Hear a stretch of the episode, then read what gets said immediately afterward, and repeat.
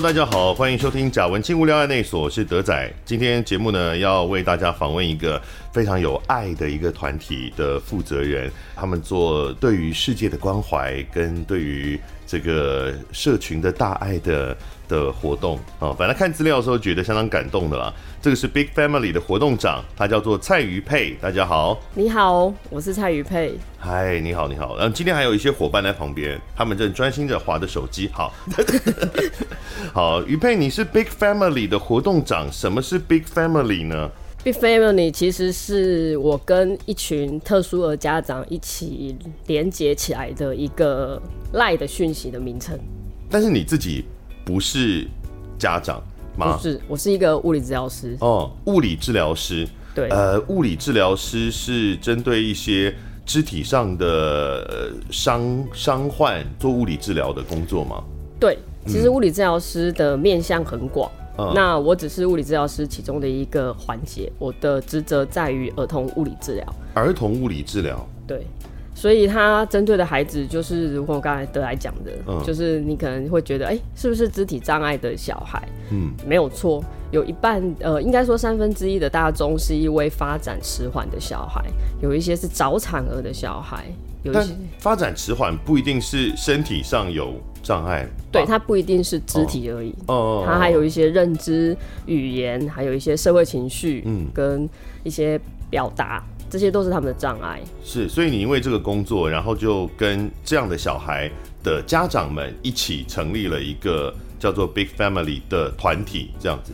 对，好，那里面是做什么呢？其实当初的理念是因为孩子给我的声音，让我想要发动这个念头。嗯，那孩子的声音是什么？孩子的声音就只是我可不可以跟一般的孩子，跟一般的小朋友都可以去公园玩。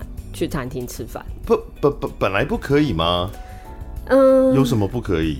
因为我们的孩子比较特别，比如说，就像你刚刚会说，哎、欸，肢体障碍嘛，这可能就是一个族群，嗯，所以他们在出入这些公众场域的时候，其实有某一些限定。但肢体障碍现在感觉起来，因为它比较早被讨论，所以无障碍设施的或通用设计的这个环境，呃，当然。并也不是说很完善了，但是至少是我们都会去注意这件事情。稍微大一点的餐厅，即使是没有这个需求的这个民众，有的时候也会去。看说，嗯，你这餐厅有没有电梯？有没有什么这个，比如斜坡让轮椅可以上去啊？等等这些无障碍空间。对，大部分的位置大家都服务的有一些完善。嗯嗯，嗯。对，但是他又不是只有单纯一个面向，他可能还有一些情绪。比如说他吃饭觉得旁边的人声音太大声，他可能就会反应，他就会尖叫，他就会不开心，就跟他拼了这样。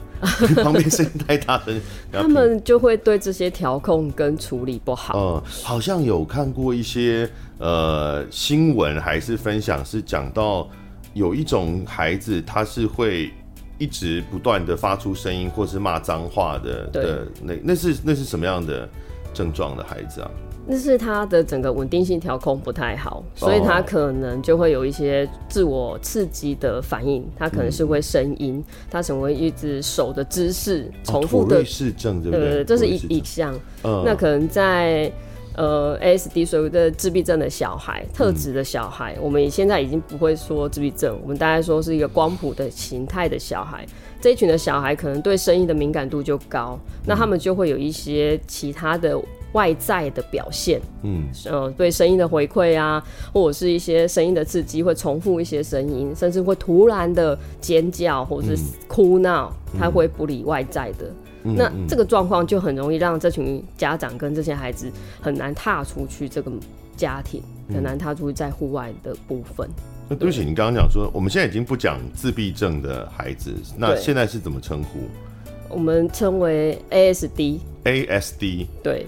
那它有一个中文的名称吗？自闭症光谱的族群的孩子，所以这个光谱就是有这么多特质的孩子都会归纳在这里面。哦，就是自闭症，它其实并不是一个单一的对特征的，就其实可能会有很多种不同的真相，它最后都会被容纳到这个大的名词底下，这样。对对对，嗯、那等大家会最常听到就是亚斯伯格的孩子。哦，亚斯伯格算是自闭症的一种，对，他就是在那个光谱区域里面的类型的孩子。嗯，嗯对。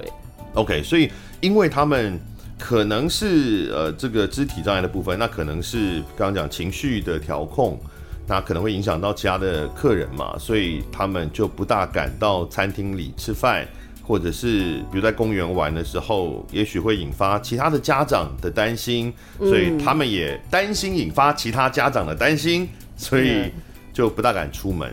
其实有时候推出去啊，公园可能孩子们想要看一下其他的孩子玩，嗯，那公园里的家长有些是关心，嗯，就会特别打中，哎，他怎么了？啊，他怎么这样啊？可以让他下来呀、啊，不要坐在椅子上啊。嗯嗯，嗯就这些过度的关心跟眼光，其实也让了这群家长已经回答到疲惫，或者是甚至不舒服的感受。哦、对，就是即使是正面的关心，也造成了会有一些麻烦。嗯，对。所以真的拿捏上，当然是其实。也不能说大众对他们的了解不够，我只是觉得有一些的关心角度的呃方式啊，嗯，可能就会让他们有不舒服或者是一点点呃难过。可是这个要怎么解决呢？因为你餐厅你们都包场吗？意思是这样吗？嗯，我们刚开始总是会有其他啊，真的吗？我们刚开始真的是包场啊，果然才 金钱对你不重要哎。这个我们前面有稍微聊一下，就就是于佩他现在想要开自己的物理治疗所，然后他一直强调伙伴很重要，钱不重要，就是是一个相当有资本雄厚的一个。果然呢，包场哎，对啊，因为真的就会有担心的眼光，跟孩子们没有办法在那个情境里好好享受这个时间。不是啊，认真说包场，那这个。钱怎么来啊？家长们也都愿意说好，那我为了让自己的孩子能够更自在的的，比如说吃一顿饭，所以好，那这一餐我就多出很多钱，这样吗？没有到很多钱啊，当然都是其实每个家长都是负担自己的费用跟孩子的吃饭的费用。嗯、那当然我们会跟店家谈，嗯，比如说哎。欸那请问这个店家，你们今天如果几桌，你们可以让我们在某一个区域，嗯，然后那个区域就可以多给我们一点空间。哦，就是并不见得是整家店都要包起来。对对对，不见得会看空间的位置。哦、但我们是曾经有把一间披萨店的中午的这个时段就整个 close 掉，嗯、真的就在里面玩。那有没有碰到，比如店家也很有爱？就比如打折啊，或者是说，好好，你们就来。有还是有这样的店家，但是还是真的要多问几家。嗯，有有有碰到不好的回应吗？会啊。他们会怎么说？他就觉得不适合。怎样不是？我都包场，你还想怎么样？他会觉得，如果他那个区都给他，他他就是觉得那段时间他可能还有，比如说换桌率的机会啊。哦、对，嗯、这些他们就不见得喜欢。哦。对，所以在场域上或餐厅上，其实我们初期也是都会筛选好几间，然后拜访店家，嗯、才有这样的机会。所以你们过去其实这一种活动已经办过很多了嘛，对不对？呃，从二零一四年开始，对，就吃饭的活动。虽然我们如果光从这个列表，就是你们办理过的活动列表看起来，就觉得这是一个就酒池肉林的一个 单位，一直吃啊，然后 KTV 啊，然后想说这跟公益到底有什么关系哦？但其实即使是这么简单的吃饭这件事情，都已经是很不容易好好的达成的一个目标。好好吃饭都已经很不容易了，对不对？对，嗯，所以从一四年开始。然后各种聚餐、烤肉、聚餐、聚餐、KTV、烤肉，还蛮欢乐的嘛。窑烤披萨、野餐、控油、露营，哦，就是这种吃饭类的都很多。哦，不过到后来就越来越复杂了。你们开始办越来越多多元化的活动，对，像看到什么露营啊，然后开始露营的原因就是因为野餐啊、音乐会啊、什么路跑啊等等等。这其实我的宗旨就是期待我带领的这些孩子跟家长，可以做生活面向的不同体验。嗯，因为我觉得这才是最重要的。嗯，我不是，我当然不是带着他们一起一直吃吃喝喝。其实我其实带的是我自己，能带着他们出去，让家长更有信心的踏出户外，然后做更多的体验，而不是认为我的小孩有一些障碍，所以其实我们待在家里就好了。所以。我才会有这些发想的改变，所以从吃吃喝喝开始了，户外的活动变多了，嗯、不同的体验，包括了控油的体验，包括披萨体验，甚至是接下来我的每一年度都会有一次大型的露营，因为我觉得露营的场域对这群孩子来讲很重要。嗯，我希望他们对于生活上面的独立性跟自主性可以更多，所以我期待露营是由他们自己来操控哦，比如说煮菜，从搭帐篷开始就应该要做了，然后再来是配备要怎么整理弄好，然后准备我们的晚餐，然后共同享受晚餐的一些讨论。不是在家里就是看电视、吹冷气的样貌。嗯，对。那在这个过程当中，他们的需求也都被充分的照顾，因为你们现场会有很多了解他们需求的工作人员。对。然后在旁边协助这样子。对。不过这样，我有一个问题啊，就是当然我我们知道，之所以会有这样的活动，是因为孩子们在社会上面。他会遇到一些没有办法符合他们的需求哦，所以呃，我们来创造一个场域，然后让互相彼此理解跟体谅彼此的问题的朋友们一起来活动。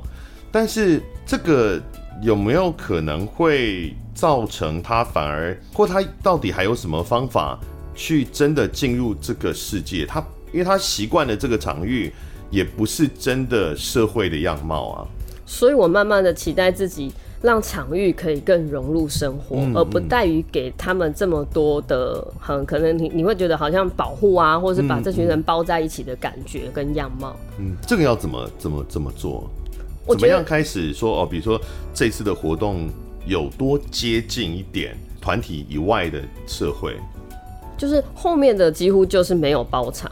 哦，你说吃饭吗？吃饭后面几乎就没有包场了。嗯嗯，对，然后开始可能会有其他桌的人，就是可能就在你的隔壁，嗯、那你要慢慢去习惯同理别人，那自己也要注意自己的声音是不是太大，嗯，也要观察别人的感受，嗯、这些其实都要从生活的面向跟这些情境的融入里面开始练习。嗯，那为什么刚开始会需要我的引导？我的意思是。因为家长在这些处理的时候，有时候会有一些焦虑，我怕如果声音一起来，说不要吵，不要吵，这样会干扰到别人。哦，对。但是如果有我们比较熟悉的引导，说哦，你好像太大声了，你要不要看看发生什么事，讲清楚就好，把话讲完，把他引导出来，把他的表达说完，那他的情绪就不会上来，那这个东西关卡就会过去了。对，所以期待我们的角色的释放。告诉家长，给引导家长，哎、欸，在这些情境上的融入上怎么做引导，嗯、而不是每一次都是限制或是骂，不然就是不要去。嗯，对。所以就是说，包含孩子跟家长们都是需要一个学习的过程。对，就不能够直接丢进社会里面，他可能有太多不适应的事情。对，所以呃，就算未来有比如新进的新参加的孩子们，可能也都是先从比较呃保护性的环境。开始，然后慢慢、慢慢、慢慢再融入到呃跟社会接触越来越多的活动的场域，这样哦，这样子，这样他才能慢慢走出去。他可以不用一直在我的活动里面游戏而已。嗯、我觉得他可以参加更多样、更多样貌的游戏。嗯，那你们的这个除了烤肉啊、野餐啊、控油啊、披萨啊。好开心哦！我今天没吃饭哦。然后开始有一些呃越来越复杂的了，比如说音乐会，嗯，点点头音乐会已经办了三两届，要办第三届了，要办第三届。是，那这个是怎么开始的呢？这个也是一个发想，一个家长跑来告诉我说：“嗯、老师，我们来办音乐会好不好？”嗯，其实这这不是我的专业，所以我当时听到的时候有点吓一跳哈，音乐会，为什么？嗯、他说。老师，你有没有觉得这群孩子，因为在学习上可能就真的比较慢，嗯，所以他必须要花很多时间，嗯，就像学个钢琴，呃，一般的孩子学个一两年，可能就可以去鉴定啊，可以表演啊，就可以一阶一阶的拿到奖状啊，但这群孩子没有办法，嗯，因为他们他们的努力跟表演没有办法通过这样的音乐鉴定，嗯，对，那他们没有舞台。孩子缺乏的是掌声跟鼓励，那、oh. 他们就很辛苦的每天练，每天练，每天练，但是他什么时候可以表演啊？嗯，所以这个音乐会不是说我们请一些音乐家来演奏给孩子跟家长们听，是让孩子们自己到舞台上去表演给呃台下的人看，这样子。对，所以这个音乐会所有的孩子都是特殊的身份。嗯、那由他们自己决定好自己要表演的乐器，嗯，然后乐曲，然后在这个一段时间的演练之后，我会集合一个时间，然后。呃，包一个场地，怎么了？为什么？呃、突然觉得有点尴尬，突然觉得好，好像真的花很多钱这样。呃、然后要包一个，这正常了，音乐会一定要包场地啊，不然怎么办？对啊，是，所以要一个场地，然后跟他们约定一个时间，嗯、然后让他们表演。那这些孩子他们是本来就有学这些乐器，还是为了这个音乐会去学啊？本来就有在学一些乐器，或者是有一些他们想表演的，会去想要学乐器来表演。What？就或是有一些呃，本来没有学乐器，但是因为听说有这个音乐会，觉得很想参与，所以去学乐器来表演，这样。对。哦，其实我他真的没有想到，比如说发展迟缓的孩子们，然后家长让他们去学乐器的这件事情，因为通常家长给小孩学很多才艺啊，都是那种。呃，比如说望望子成龙、望女成凤的这样的想法嘛，然后就什么孩子不能输在起跑点上啊，就是比很多。但对于已经有障碍或是发展迟缓的孩子来讲，父母还是会一直让他们去学这些技能吗？应该说的是，学这些可以让他们的身心比较稳定。哦，对，像一些弹钢琴，他们初期一定会比较辛苦。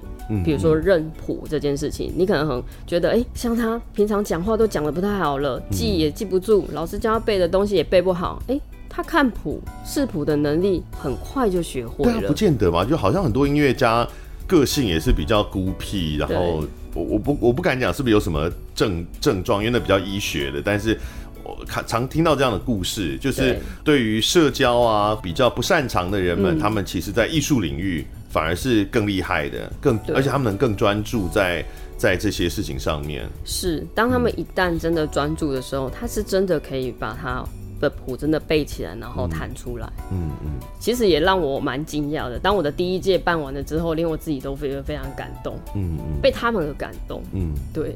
所以才会有第二届，嗯、然后才会有本来明去年应该要办的第三届延到了今年，因为疫情的关系。对，是。然后你们的规模也是越来越大，对不对？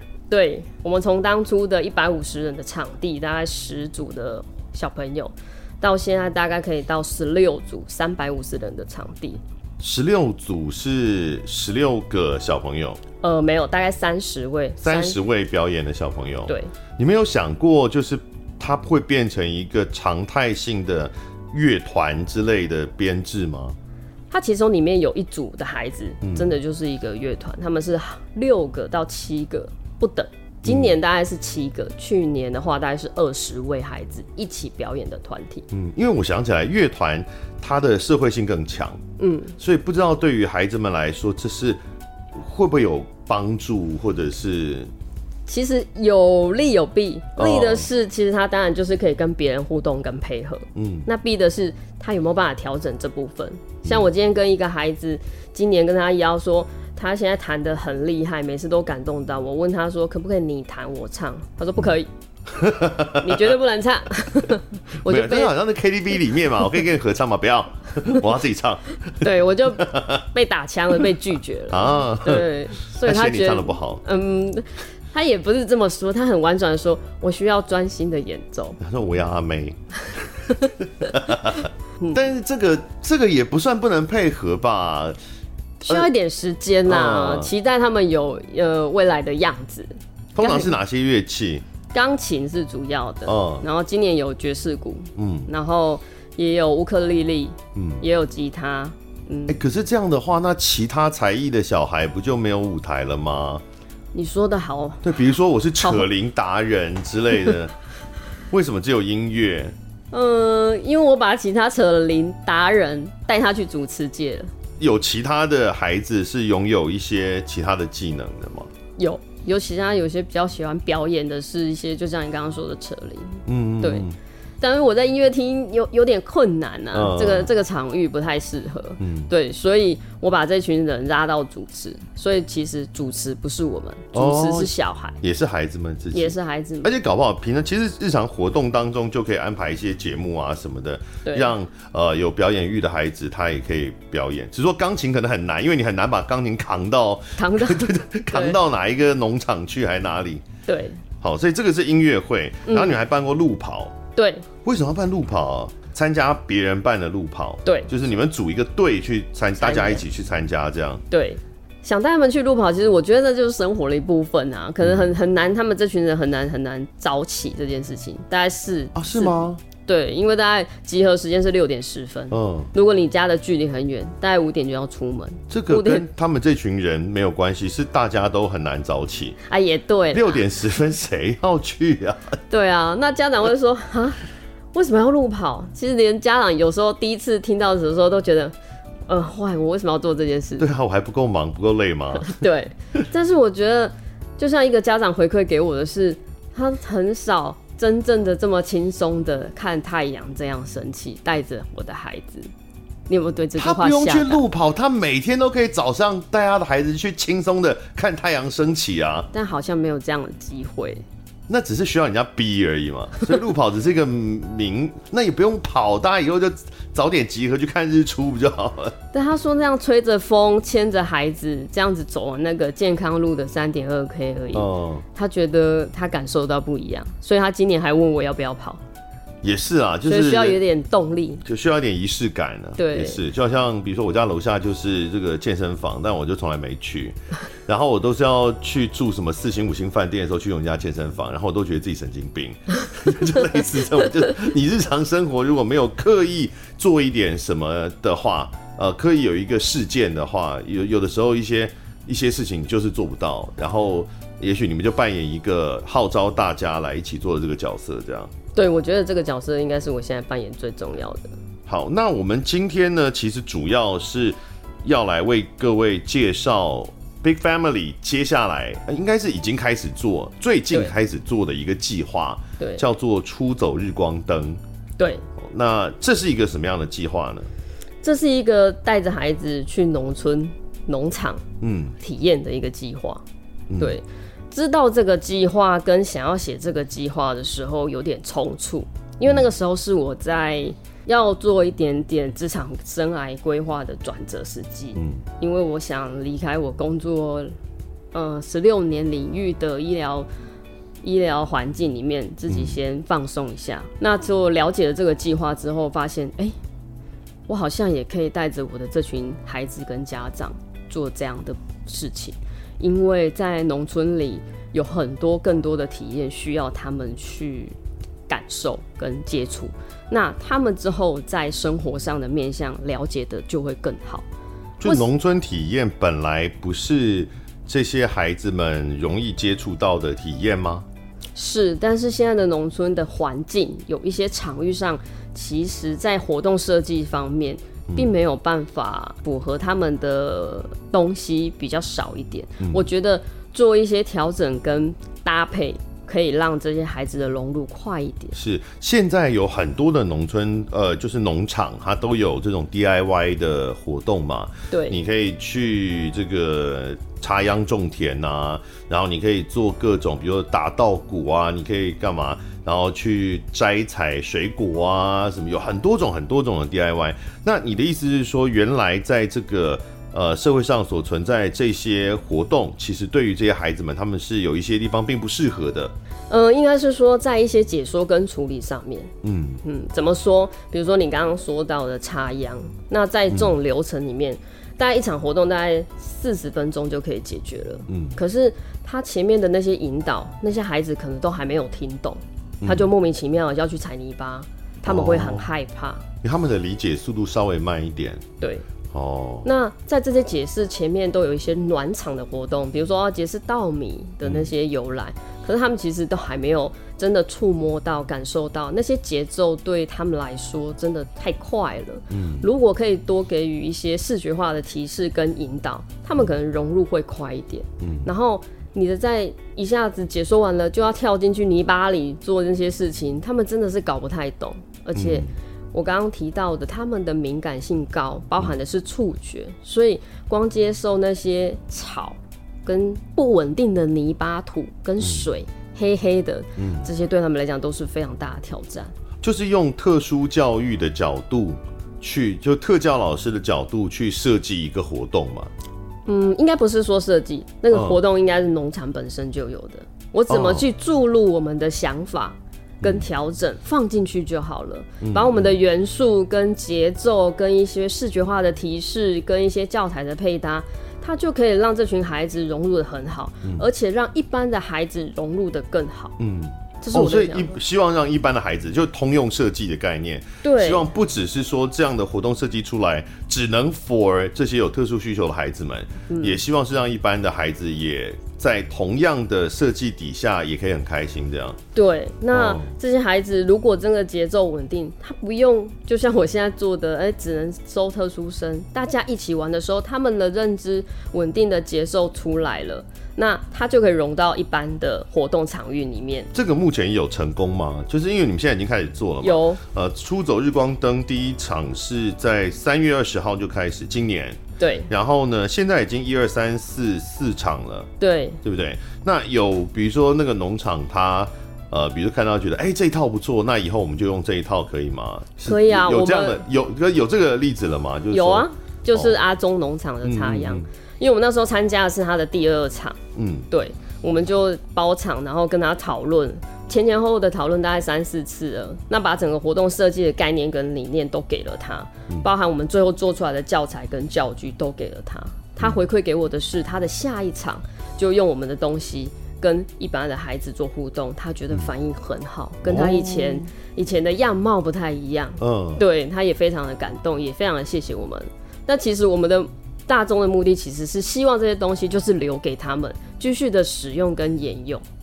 对，这个是以前没有想过的活动上的通用设计。因为呃，跟各位解释一下，所谓通用设计呢，就是主要现在是在建筑的场域里面会看到的一个名词。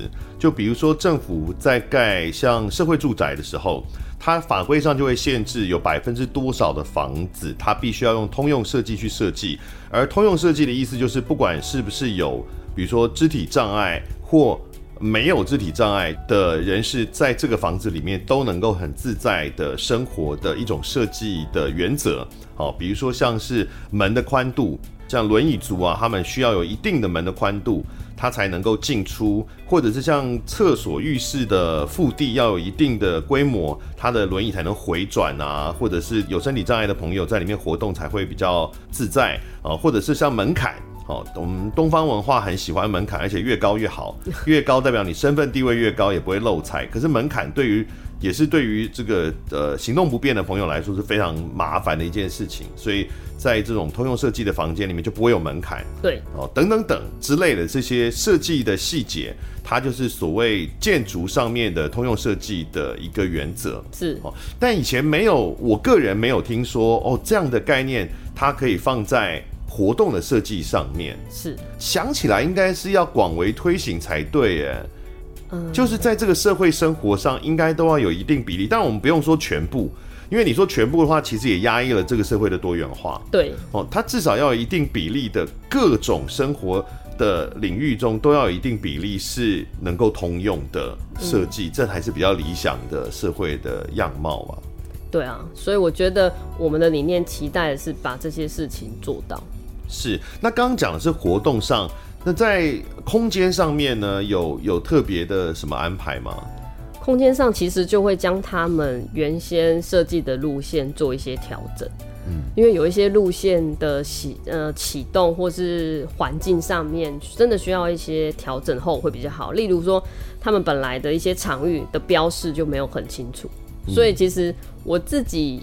在办活动之前，我还要自己先去场域看他们办一次活动，我才能把这些呃观察跟我记录到的事情记录下来，然后跟他们做讨论，将我们的设计元素放到里面。所以我就会给他们一些指导跟引导，或者是一些路线的规划。我觉得之后他们在使用的时候，不论是家长看到那些指标就可以知道怎么做了，然后或者是环境应该要怎么走了，他们就会比较清楚。但这个感觉好像不是。呃，有特殊需求孩子才需要啊，这就是本来标示就不清楚嘛。对，就也也有这样的规划。一般的其他的孩子们的家长可能也是一样嘛，就是这个如果他标示不清楚，也是不知道被被冲下这样。对，那另外一个比较、哦、比较重要的是，我们在这个环境里面替他们找到一个我觉得可以安置的角落。可以安置的角落是什么意思？我把它称为为角落区。嗯，就是其实他们这些孩子有一些。嗯，比如说真的不舒服了，真的天气太热了，真的情绪来了，嗯，他可能没有办法在场域里面继续参与活动，嗯，但是我到底要把这些孩子放到哪里？嗯，家长可能就会把他拖出来到某一个角落，嗯，对，我说你自己先冷静一下，没 没有了，没有了，不行，不行，不行，不可以，不可以，不可以啊，对，就在某一个角落就一直念，他说你要冷静，什么什么，哦，但因为场域里面不太知道这群孩子的需求是什么，嗯，所以。嗯，不管是农场的主人，也可能说：“哎、欸，你你没不要再哭了，你等下再进去玩，很好玩呐、啊。”但是其实这些言语在那个当下并不适用，嗯，对，没有帮助，没有帮助。所以我们在呃角落区的设置的部分的建议，就告诉他们怎么样选取一些适合他们的一些小玩物，嗯，然后放在某一个区域。他们真的情绪爆炸了，没有办法收拾了，我们帮他的情绪做转换跟放松。当他调整好了，哎、欸，我可以再引导他进去活动场域里面，继续完成接下来的活动。所以，事实上，当时情绪状况不佳的孩子，到那个角落去自己自己待着。是吗？自己待着也可以，嗯、有一些他们会自己说：“我我想要自己在这里放空，嗯、我想要自己人静一下。”对，我不想要跟他们，我想我自己去就好了。对，就这样，就他自己想要静一静，自己想要一个人的孩子。对，嗯，那你可能就要设置一个比较安全的角落。可能在一般的场域里面，其实我们发现这样的区域很少。嗯嗯，可能就不安全，比如说环境上的不安全，嗯、呃，规范上的不安全。嗯那设置上，其实我们会建议，我们自己就有筛选过一些玩具跟玩物，是适合他们放松的情境下，他们会喜欢的。嗯，那如果可以天呃，就设置这样的一个地方，那当这些孩子或家长在处理情绪上有困扰的时候，他们可以在那里先做一点自我放空跟自我放松的时间，那他可以调整的快一点。对、嗯，就是说呢，毕竟这些孩子他确实是在社交能力上面哦会有些困难的，对，所以要有一个这个机制啦来处理这个问题，这样。是，嗯，所以我们期待这个机制的设置，它其实也不需要占用很大的空间，它可能只需要某一个整理的箱子就可以放置，但是它需要一点点规划，让它是安全性的角落。那不管是家长让孩子自己在那边放松也好，还是农场在那个角落区给他们一些适切的玩具，让他们做放松也好。可是如果是他自己没有想要呃安静的一个人在独处的孩子，可以陪伴啊。他会不会觉得这是一种处罚？有没有碰过这种状况？就是我我没有，我要跟他们啊，可是他情绪已经。有可能，对，你必须要把他带走嘛。嗯，但他可能就为什么这样？我要去啊，然后把他带在旁边，他会觉得这是不是一种处罚？哎、欸，所以他的设置不会在活动场域很远的地方，嗯，他其实可能跨过一步而已。嗯，对，所以他应该会在活动场域的周围的某一个点上设计给他。嗯、当然也有像说，我现在就是想要玩，你都一直叫我离开，也不能太近啊，太近的话冲突不会解决啊。太放得太近了，他旁边呃，一个人，对对对，还是会 还是会有干扰啊。所以我们会期待有一个规划，就是比如说我们铺一个垫子，我铺一个野餐垫，让他告诉他，哎，跨进来，你先可以先休息。明明确的一个场域的区隔，这样对，他还是有一个界限，可以让他很很清楚的知道，哎，你走进这个区可以先放松一下，没关系，你可以生气，在这里你可以生气，嗯，你可以哭，你可以不舒服，你可以大叫。嗯，那可是这样，会不会有呃本来就比较喜欢独处的孩子，一直想要去那个地方？有可能，对不对？这样，因为我我们本来就是希望让大家能够互相融合嘛，对，代表这些孩子很多，他本来就没有不见得一定很喜欢跟别人接触。对啊，那你又设置了一个看起来很棒的一个 一个独处空间，旁边一直引诱他们，他会一直啊，我要怎么样才可以去那里？哇，德仔你好厉害哦！确实会有这样的情境在这些孩子身上，嗯、但我们就会跟他说，哦，那你可能去挑战个几个回合，我觉得你可以就可以来这里放松。但其实如果我说的这句话，他们只要去挑战了，其实都不会回来。哦，除非真的是情绪爆炸了，某一些点诱发了什么，嗯、他可能才会回来。尝到了真的是有趣的活动之后，他就投入在那个活动里面了。这样对，因为有时候是他们一开始就习惯拒绝。嗯，对他们说不要不要不要，我不想要我不想要。可是，一旦融入了，他们就会投入了。嗯、那那个就改变了，所以他就突破了他的第一次的尝试。嗯，对，接下来的下一次，他可能在适应上速度就会快一点。嗯，对。不能说我们今天打造一个空间，然后空间里非常的豪华，然后各种他们喜欢玩的玩具跟零食，然后一开始就先把那个帘拉开，哒哒，然后说你们看很厉很棒吧？好，你们现在就要好好合作，完成一个目标，如果没有完成就不能来哦。然后大家就很努力的完成，然后就一个人去独处，这样就变成一种奖品。对啊，所以所以其实需要一些引导跟呃策略来告诉这些家长跟带领他们出去。嗯、是，不过农场的活动哦，当然也有很多家长喜欢带小孩去农场里面。坦白说，现在各种观光工厂啦、观光农场都有爆炸多的小孩 DIY 的活动啦。嗯，但是呢，现代社会也有一定比例的家长是那种。非常害怕小孩接近大自然的家长，对，尤其像农场，你们还有抓泥鳅，哎，我的妈，对那些家长来说真的要命。对，现在家长有的是带小孩到公园，不准他手放在地上，不准他摸啊，地上很脏，那你带来公园干什么？地上很脏，what？就是太保护小孩，他很害怕小孩被环境有任何的病毒啦、细菌受到伤害的。那我在猜想，呃，如果是有一些障碍的孩子们啊、呃，有一些困难的孩子们，会不会有的家长他那个保护的那种更强烈，保护的欲望更强烈？太棒了，你说的太好了，真的。嗯、其实我们在教育的另外一个大宗，其实是在家长。嗯，嗯，对，想要办这些活动跟改变，其实是想要再重新教育家长，有一些观念跟其实。有一些限制其实是家长的限制，不是孩子的限制。嗯、就像我办的那场，呃，插秧抓泥鳅的活动，嗯，如果我们没有给家长一点点前置作业跟心理准备，哇，那那可能应该会，爸爸应该会崩溃，因为小孩是跳在泥地里面。对啊，家长旁边会尖叫吧？真的是尖叫！抓泥鳅是大人叫的比小孩大声哦。对，因为小孩对那个感觉。初期接触，其实像抓泥鳅，我们也要做课程的渐进式的了解，嗯、就是先给他看，先给他在干净水水水看一下他，观察一下他，哦、然后再摸摸他，嗯、才有办法放到泥地里，不然他们搞不懂。嗯、对，所以这个渐进的课程配套在里面之后，他们进到泥地之后去抓他们，他们反而觉得很简单。嗯，对，所以他们很很享受这样的生，享受这样的动作跟这样的活动。甚至是在泥地里面就直接在游泳了，但是那个家长的脸就很精彩。我我其实当下也很怕家长在一瞬间会爆炸。这而且前面那个过程家长都要参与，他不可以在旁边划手机啊。对，他要参与，要去看说哦，泥鳅长这样还好，它不会咬人，不要怕，你的小孩不会死掉。这样过程都要参与才行。对，就是期待这个是真的要连家长一起改变才有办法推动的事情。嗯，但这样讲好像很残酷说，说哦，可能孩子。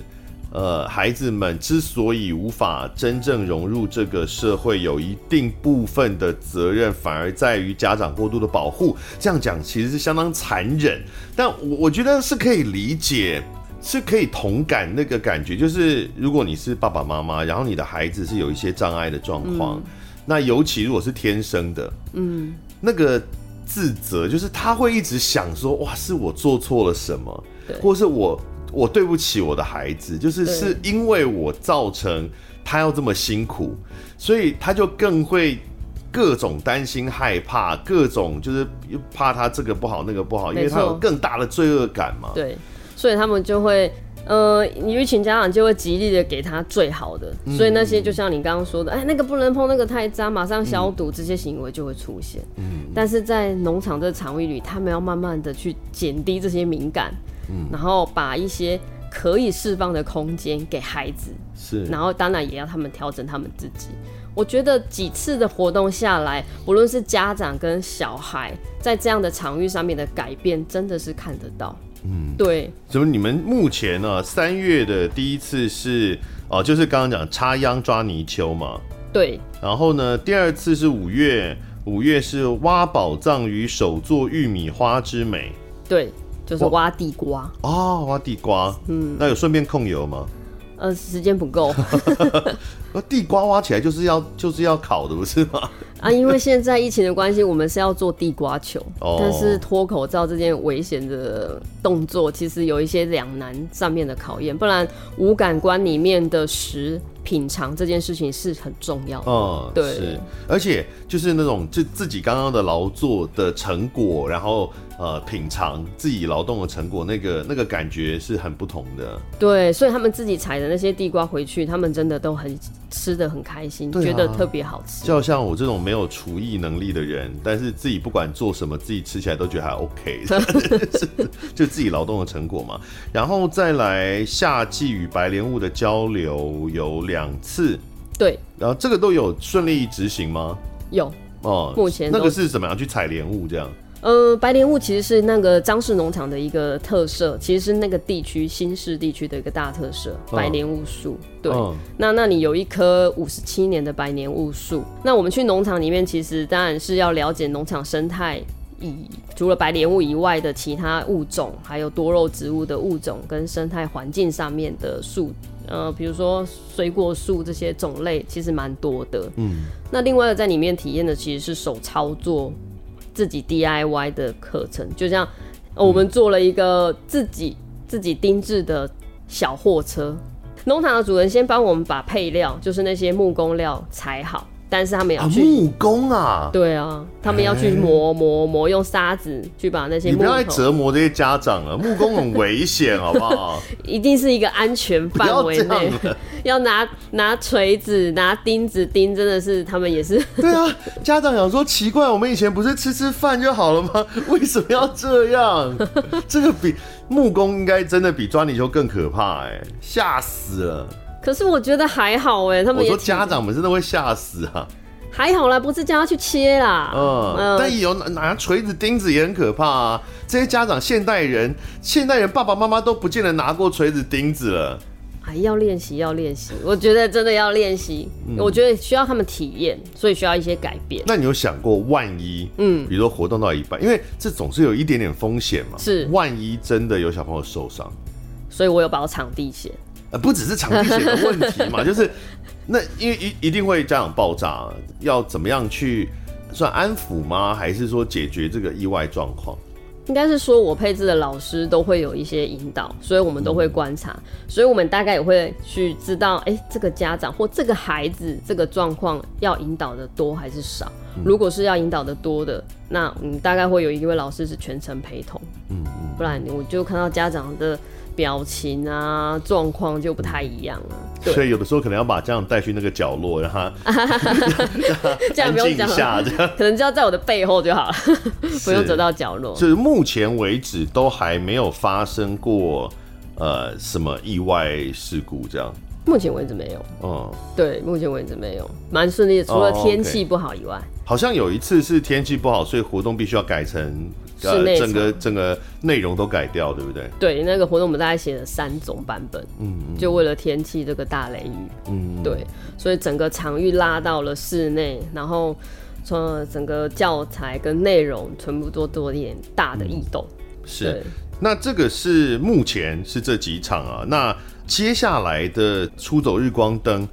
计划上，它会比如说有有多少场的一个系列，然后会在哪些场域还会再再举办呢？目前今年的规划还有一个是收割这件事情。那我期待我的明年要拿镰刀吗？What？你们为什么要一直做这种高张力的？我觉得真的吗？他们会拿镰刀吗？会拿一下下啦，好啊，会拿一下下啦，不然怎么收割？是啊，对啊，好了，开收割机好像更可怕。对啊，OK，对，收割就是稻谷的收割，对，稻谷的收割，对，这是大概是我年底的一个活动。嗯，接下来其实我期待我的音乐会有机会走到农场里去办。哦，你们好像明年对不对？有一个计划是农场音乐会。对，嗯，这应该是我觉得嗯更大挑战的部分，就是把钢琴调到农场啊。其他有什么挑战？嗯，他们要习惯这个场域。我的，我才跟刚刚跟我的孩子提出来的说，什么音乐会就是应该要在吹冷气的地方啊？啊？What？音乐会就是应该要在漂亮的地方啊？是说，呃，这些孩子们他们比较不容易接受新的场域，是不是？对。哦，那种这种保护的、自我保护的那个动机很强。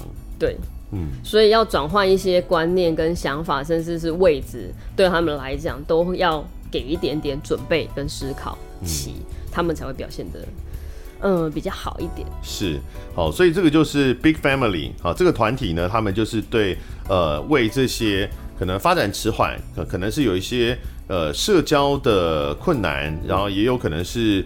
肢体的一些困难的孩子们，然后去设计活动啊，举办活动啊，然后哦带他们渐渐的有机会、有能力跟整个社会环境融合的这样的一个团体嘛，哈。对。然后这个出走日光灯的计划呢，就是特别带到农场里面，跟大自然做更多亲近。哦，那事实上呢，跟大自然亲近这件事情，是这些家长可能都没有，平常都没有没有发生。你说抓泥鳅，来这个现在在听节目的朋友们，你们有几个人抓过泥鳅？我个人也没有，但是我们都会唱抓泥鳅那首歌。我想，也许我们的父母辈可能有抓过泥鳅，我们这一代就是没有人都城市很多城市孩子没有抓过泥鳅，但是我们希望让。其实应该说，不只是这些孩子们，对，是大家都应该去接近大自然了。对，哦，那只是说这些孩子们，我们让他在接近自然的过程里面，他可以有很多互动，然后有呃感觉的开发等等的，那这些都是呃 Big Family 在做的事情。对，那我看到你们的资料里面有一段是在讲这个特殊青年的就业的问题，哦，嗯，那这个是稍微远一点的目标了啦。对对，但是我确实是没有想过，因为当然这这两件事分别独立开来都很好想象。对，就是特殊的孩子们的教育啊，这是一个事情。然后呃，特殊的大人他的就业哦，也是常看到，比如说很多大企业它都会有有身心障碍的聘雇的比例嘛。对，哦是，但是比较没有说把这两件事能够连起来。就是说，我们从教育的过程中就去想到，那未来他们的就业是不是能够跟这整个呃教育的环境啊，或者是他的体验的环境能够融在一起？因为我刚刚提到，我工作也大概十六年了，所以我的孩子其实从最小开始服务的，现在大概就是大学。嗯，对。那为什么会想到这一块？当初在跟农场接洽的时候，我想到的是，如果某一些农场的公务跟工作有这些孩子可以去做的话，那是不是可以让这些孩子有一些亲力亲为的体验，也可以有自立自主的机会？嗯，对。所以我在接洽这些农场的时候，其实也在为这一群青少年的孩子们想这件事情。为什么？因为青少年如果比如说，好了，你的义务教育国中、高中毕业了之后，就比如说你读了特特教的高中毕业了之后，如果没有这些安置跟训练的话，他还是待在家里，嗯，因为他没有地方可以去，嗯。那虽然现在在推广的社会福利有很多庇护工厂跟手作坊，比如说饼干的工作坊、包装的工作坊。嗯有一些在推动，饼干的那个就是我们在捷运站会碰到的，大哥哥、大姐姐帮帮忙。对，有一些有一部分，但是那个比例其实悬殊是大的。嗯、对，还有一部分是真的不知道要去哪里，家长也担心他们去哪里有什么状况发生，也没有办法工作，嗯、所以干脆都关在家了。那你觉得农场它相较于其他的就业环境是一个相对适合的环境吗？我觉得看工作，嗯，对，如果他的工作是一些整理的工作，或者是一些简单包装类或是除草的工作，在因为每个每个青少年的等能力到青少年的阶段，大家会有一些定型的样貌了，但是他还是有可以被训练的那一部分，嗯，对，所以如果可以把这些工作做一些切割跟步骤化，其实他们是可以胜任的，嗯，对，这应该不止农场。不止农场，应该是说，也不能说所有，就是有，其实有比想象中更大范围的工作，都是这些孩子可以胜任的。但是有没有地方可以让他们有机会练习？嗯，像有一些星巴克，他们确实在一些职训培训的这些特殊的单位有合作，嗯，所以他们会把他们的青少年送到那里去做服务。他就是收桌，呃呃，客人用过的桌子，或者是一些。呃，点餐服务的那个部分的工作，嗯、对，所以他们需要一些培训的时间点。如果我可以扩，呃，应该是多增加这些类型的部分给这群孩子的话，那他们的工作能力跟一些位置可能就会有更多的机会了。所以你已经有跟这个什么呃，比如说你们之前合作的张氏农场啊、阿中农场，有跟他们提了这个想法吗？想有有跟他们提过这样的想法。那他们的反应是什么？可以讨论。哎呦，只能这样说，因为需要练习啦。嗯，对，因为这些，比如说，他就说，啊、那我就那就是一个这样的工作，我也不可能一直照顾他，或是一直陪伴他。我说，那我们可以切一个时间点啊，比如说他就是几点到几点，给他一个四个小时的某一些工作，让他去做练习。想起来，小型农场是不是比较难一点？因为像。小型农场，我不确定张氏农场跟阿中农场的规模，嗯，但呃比较小规模的农场，它可能都是一个家族自己在经营，经对啊，对对对，然后他就算是有雇人，也可能就是附近的邻居的小孩之类的这种雇一雇，几个人就完成了一个农场，所以他很难有比如多余的人力来做像刚刚讲这样的更多的教育工作，或者是职前训练的工作，然后他也很难有。有职缺可以试出，是不是？也许大规模一点的的农场会比较有机会。我觉得应该是有机会啦，但是在拜访这些农场之前，我可能要先让这些点的接受度或他们的意见先呈现出来，嗯，让这些职训培训的点的这些社会福利机构能知道，哎、欸，原来他们这个部分也可以做一点尝试跟训练，嗯，那才有机会推动。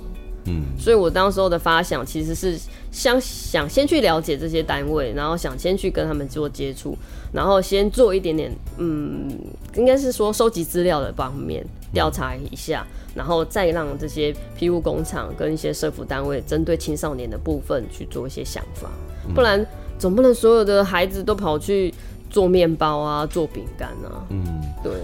我觉得，因为他们还是有他们的轻度、重度的不同啦，嗯，所以可能能工作的领域跟项目就会有一些受限，嗯，因为有一些还是会有一些，比如说晒太阳晒得太久了，他就热了，他就自己跑去树树荫下躲起来了，嗯，对，那可能就不做。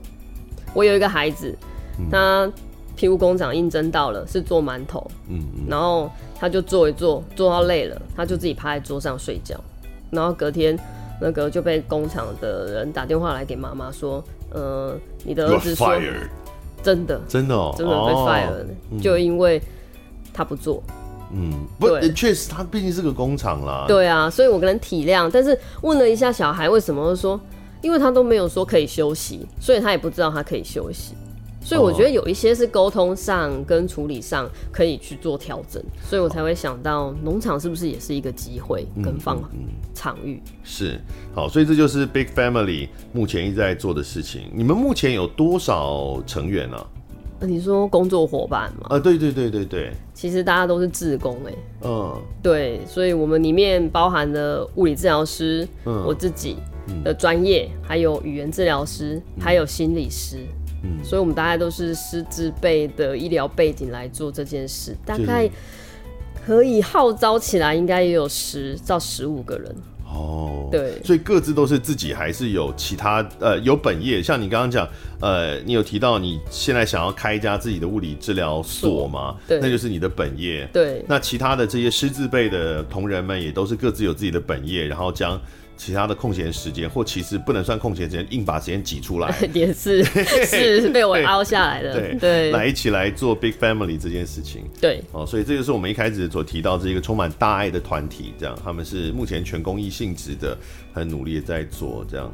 我在想，那各位呃听众朋友，如果你也有认识，可能还有些很多家长可能还不知道。对，好，如果你有认识你自己家里，或者你有认识谁家的孩子是有这样的困难的，然后他可能父母还在一个呃家长还在一个求助无门呃的状况，嗯，因为他一定会感到很孤单，然后他他一定会觉得不知道该怎么办，那呃不知道自己的孩子能够去哪里，能够认识谁哦，就可以来跟 Big Family 联络，嗯，然后你们就会提供很适切的协助，这样子。